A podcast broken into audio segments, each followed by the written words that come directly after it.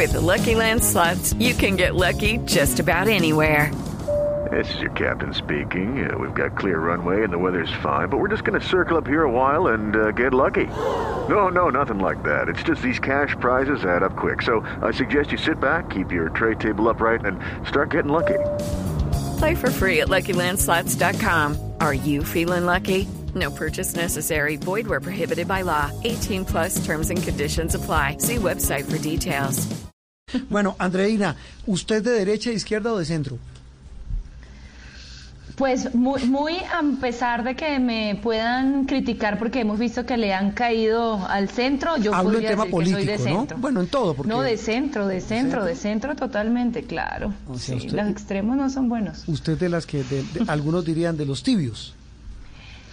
Algunos dirían erróneamente. Mire, le hago la pregunta por lo siguiente para, para introducir a nuestro siguiente invitado, que puede sonar un poco superficial, pero es que el tema, digamos, se ha vuelto de moda, se ha hablado de él en muchas ocasiones, hay infinidad de artículos, de columnas, de eh, trabajos periodísticos y de reflexiones en redes sociales eh, sobre el tema. Bueno, no solo reflexiones, insultos, eh, ataques, críticas, adhesiones, todo lo, lo que se pueda derivar hablo en materia política de lo que significa el centro. Mauricio Ville- García Villegas es eh, uno de los más importantes y más leídos columnistas del diario El Espectador, pero además de eso es eh, profesor del Instituto de Estudios Políticos y Relaciones Internacionales, el, el famoso IEPRI de la Universidad Nacional, y es el director de la línea de Estado de Derecho de, eh, de Justicia, una ONG muy respetada eh, y un tanque de pensamiento sobre temas de justicia.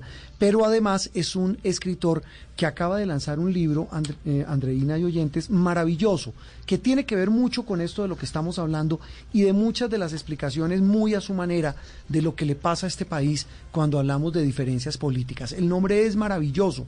El libro se titula El país de las emociones tristes, pero este libro, su lanzamiento, pues eh, ocurre unos días después de la presentación o de la publicación de Mauricio de una columna en el diario El Espectador, más exactamente estamos hablando de finales de noviembre, titulado La sobre la inexistencia del centro. Mauricio, un gusto saludarlo y gracias por acompañarnos en sala de prensa. Gracias, señor. Muy amable por la invitación. Bueno, Mauricio, arranquemos, arranquemos por el artículo y después vamos hacia el libro.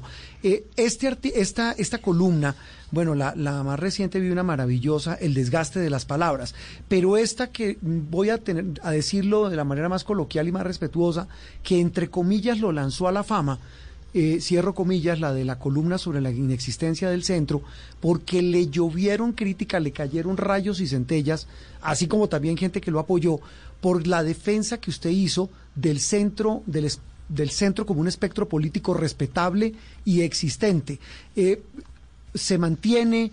¿Qué, qué reflexión hace hoy después de semejante eh, polémica que se armó en cuenta, por cuenta de su, de su columna? Eh, pues, eh, Juan Roberto, yo escribí esa columna eh, con el propósito de, de decir dos cosas. La primera es, eh, pues, que el centro existe y que no solamente existe, sino que obedece a una tradición de filosofía política muy respetable, yo diría incluso más sofisticada que la tradición de de derecha o de izquierda. Entonces, discutir si existe o no existe, mm, pues no me parece que sea una discusión interesante. Eh, yo lo, bueno, y eso tiene que ver entonces con lo segundo. Tal vez entonces es interesante, la pregunta más interesante es, bueno, y entonces si el centro existe, ¿en qué consiste el centro? Y yo ahí señalaba unas características eh, como el respeto del Estado Social de Derecho, eh, como, eh, como la- el sometimiento a, a las reglas de juego legales y constitucionales. En el caso del centro izquierda, una preocupación particular por la, por la igualdad. eh, y también una característica que me, parece particularmente importante y es que es eh, la idea de que la gente de centro pues es, es más moderada, es más modesta incluso, y no estima que su ideología es salvadora y justamente por eso está más dispuesta a, digamos, aceptar la verdad y aceptar eh, los hechos. Eh, ahora, esas características eh, del centro pueden extenderse con unos matices a la derecha y a la izquierda. Tal vez más interesante que esas dos preguntas que yo acabo de decir es la pregunta, bueno, ¿y entonces qué diferencia a las posiciones democráticas, bien sea de centro, de derecha o de izquierda, de los radicales? Que yo creo que esa es finalmente la discusión fundamental. Eh, y yo creo que lo que los diferencia es justamente esa, esa actitud de moderación, eh, y de disposición a aceptar no solamente las reglas de juego legales y constitucionales, sino también la verdad y los hechos. Una, Mauricio, digamos que ese tema que usted planteó, luego muchos otros colegas, digamos que esto se llama sala de prensa Blue y precisamente nos gusta poner a dialogar de alguna manera eh, las perspectivas de los diferentes columnistas. Después también lo retomó el mismo Oblado esta semana en el tiempo que decía que parte de, de, esta situación sucede porque son nombres los que generan, digamos, los rechazos y, no se habla tanto de las ideologías o de lo que hay detrás, lo programático, sino mucho más de, de, estos, de estos personajes y que esto en buena medida también viene por digamos, la, la capacidad de, de, voltearse de varios políticos que están un día en un espectro de la política y otro día están en algún otro. Entonces, digamos que no hay un respeto. Esto ha, quitado, digamos, la, majestad de los partidos políticos y ha vuelto todo esto amores y desamores respecto a ciertos personajes. ¿Usted sí piensa, en efecto, que los políticos le han hecho daño a ese centro o, a, esa, o a, los, a los partidos en sí al no tener estas ideologías claras?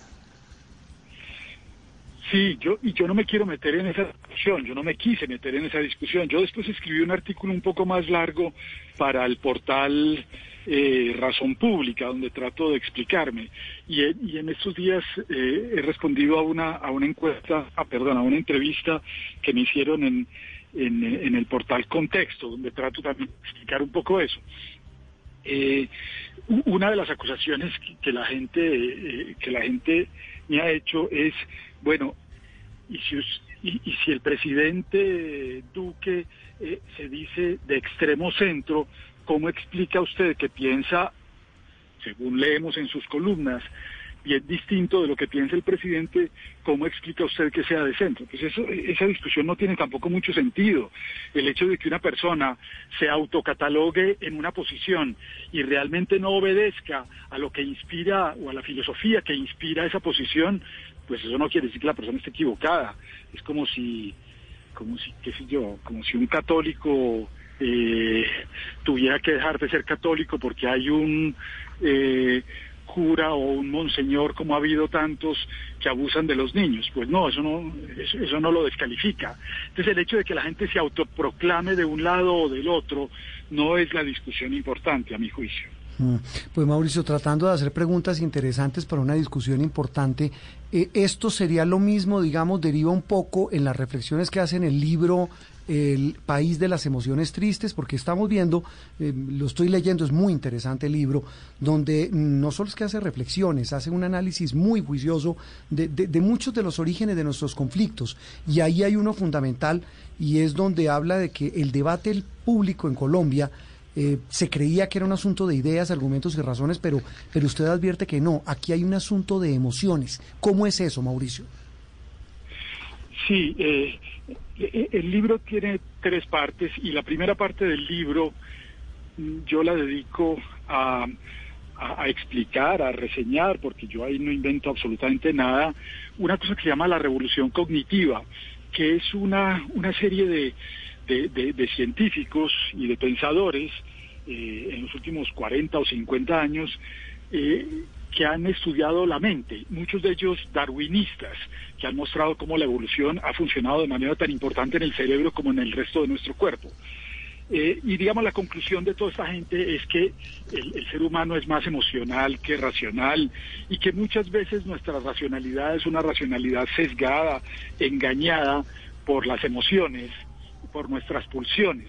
Por el, por el grupismo, el tribalismo, eh, la, pulsión de venganza, de, odio, de, retaliación, eh, por, por las envidias, pero también muchas veces por el altruismo, por la cooperación, porque no solamente tenemos, eh, tenemos lo que Baruch Espinosa llama emociones tristes que nos apocan el alma y la vida, sino también emociones plácidas y digamos, amables. Entonces, todas esas contradicciones internas son las que han sido estudiadas por, estos científicos de la mente y yo lo que hago es mostrar eso inicialmente. Después, en una segunda parte del libro, lo que intento es mostrar la historia de Colombia, pero no desde el punto de vista de las ideas o de los hechos o de la economía o de cosas fácticas, sino desde el punto de vista de las emociones de los protagonistas que han existido en esa historia y yo creo que eso ilumina o aclara muchas de las de las cosas que nos han pasado. No soy yo el único que lo ha hecho. Hay estudios, por ejemplo, últimamente sobre la Revolución Francesa que tratan de mirar la revolución, pero desde el punto de vista de las emociones. Y finalmente, la última parte del libro es una parte sobre ética y sobre sentimientos morales y sobre educación sentimental, que yo creo que es una de las cosas que más nos hace falta en Colombia. Una mejor educación sentimental, no sentimental en el sentido de de, digamos... De inteligencia emocional. Sino, sino de emociones, sino de emociones, exacto. Exacto, Mauricio, justo de eso le iba a decir. ¿Qué, ¿Qué, cambios cree usted que necesita esta sociedad? Porque justo esto conecta mucho con una de sus columnas también reciente, donde habla de las nuevas generaciones, en donde habla que son indignados pues por naturaleza y, y que les pide usted ser un enfadado ilustrado, o sea, menos indignación y un poco más de acción, más de conocimiento. Y en ese sentido, pues también esto claramente tiende puentes con lo que es su libro y con este tema de la emocionalidad. Eh, y, que, y, por supuesto me imagino también que, la verdad no, he leído, no he tenido el placer de leer el libro todavía, pero esto está totalmente influenciado por las redes sociales. Esto ha cambiado totalmente nuestras dinámicas sociales últimamente. ¿Qué hace falta para que no, no seamos tan pasionales y tan viscerales? Sí, el, diagnóstico es, ese, es cierto. los seres humanos, y retomo con lo que decía anteriormente, los seres humanos estamos mucho más impulsados mucho más, tendemos mucho más a, a confirmar y a defender lo que hemos pensado antes y lo que piensan nuestros nuestros aliados, nuestros grupos, nuestra religión, nuestro partido, nuestros hinchas, etcétera, estamos mucho más inclinados a confirmar eso, a buscar confirmaciones de eso, que a buscar la verdad y a, y y a, digamos, a mirar los hechos con, con objetividad, con calma. No, eso lo hacemos mucho menos. Eh, y entonces, siendo así, eh, yo creo que lo, lo, lo, que más necesitamos primero es reconocer eso, reconocer eso y tratar un poco de, educar la, la, racionalidad para evitar esos sesgos y para evitar perdernos en esa falta de objetividad. Y, y, entonces, eh, ¿y eso en qué se traduce? Pues en una educación más eh, eh, inclinada hacia, hacia la tolerancia, hacia el respeto de los demás, hacia la conversación, hacia el oír, escuchar, etcétera. Vivimos en una época así, creo yo, muy moralista. Mejor dicho, vivimos como entre dos mundos opuestos eh, que yo creo que dominan en las redes sociales. El mundo de los cínicos o la visión de los cínicos, que todo les importa un comino eh, y para ellos todo es relativo, y el mundo de los moralistas que siempre se la pasan juzgando el mundo y diciendo que si el mundo no se adapta a lo que ellos creen, el mundo va a fracasar. Ni, ninguna de las dos cosas es, es es adecuada. Hay que tener una, una educación más sensible, repito, a, a, oír a los demás y a reconocer la verdad de las cosas y de los hechos y, es, y, digamos más, más sensible a la, yo, a, la ciencia. Yo creo que una de las cosas que nos hace falta es increíble tener que decir esto a principios del siglo XXI una de las cosas que es más necesaria, no solamente en Colombia, sino en el resto del mundo, es eh, es volver a la ilustración, a las enseñanzas de la ilustración, me parece a mí. Mm, sí, y sobre todo también a la tolerancia, tal vez eh, siguiendo Mauricio con lo que le decía Andreina, la tolerancia al otro, a la diferencia. Yo creo que ahí sería una clave para tratar de entendernos como sociedad. Sí, pero Juan Roberto, esas cosas no se aprende, la moral no se aprende mm. enseñándola como nos la suelen enseñar en Colombia, que es con un catálogo, como recitar los diez mandamientos. Vea, lo que usted tiene que hacer son estas diez cosas. No, la moral se aprende es con, con el ejemplo, fundamentalmente. Mm. Eso es lo que eso es lo que hace falta. Hay, hay que enseñar la moral de una manera distinta a, a un catálogo de deberes. Eh, hay que enseñar más una moral de, de las virtudes y del ejemplo que de los deberes. Creo yo. Mm, el, problema, ¿sabe qué es? Eh, si no hemos llegado a la campaña presidencial para escoger el sucesor de Duque, de Iván Duque, y mire ya en la que estamos, pues, pues, sí, yo, yo, no es que sea muy escéptico y valioso lo que nos dice, pero Ave María, si, si los, nuestros mismos líderes de los extremos son los que eh, exacerban este tipo de, de, sentimientos, por llamarlo de alguna manera, como la llama usted las emociones tristes.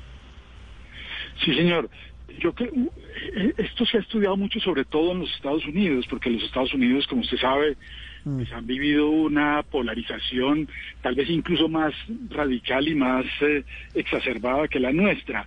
Entonces, hay, eh, en los Estados Unidos hay, muchos psicólogos sociales, psicólogos evolutivos, eh, y, digamos miembros de esta de esta revolución cognitiva que mencioné al inicio, entre ellos incluso Steven Pinker, que, que han tratado de entender la polarización y lo que muestran es que la polarización eh, primero, es, sumamente importante, es uno de nuestros rasgos innatos, la defensa del grupo, defender, la, defender nuestro grupo a toda costa.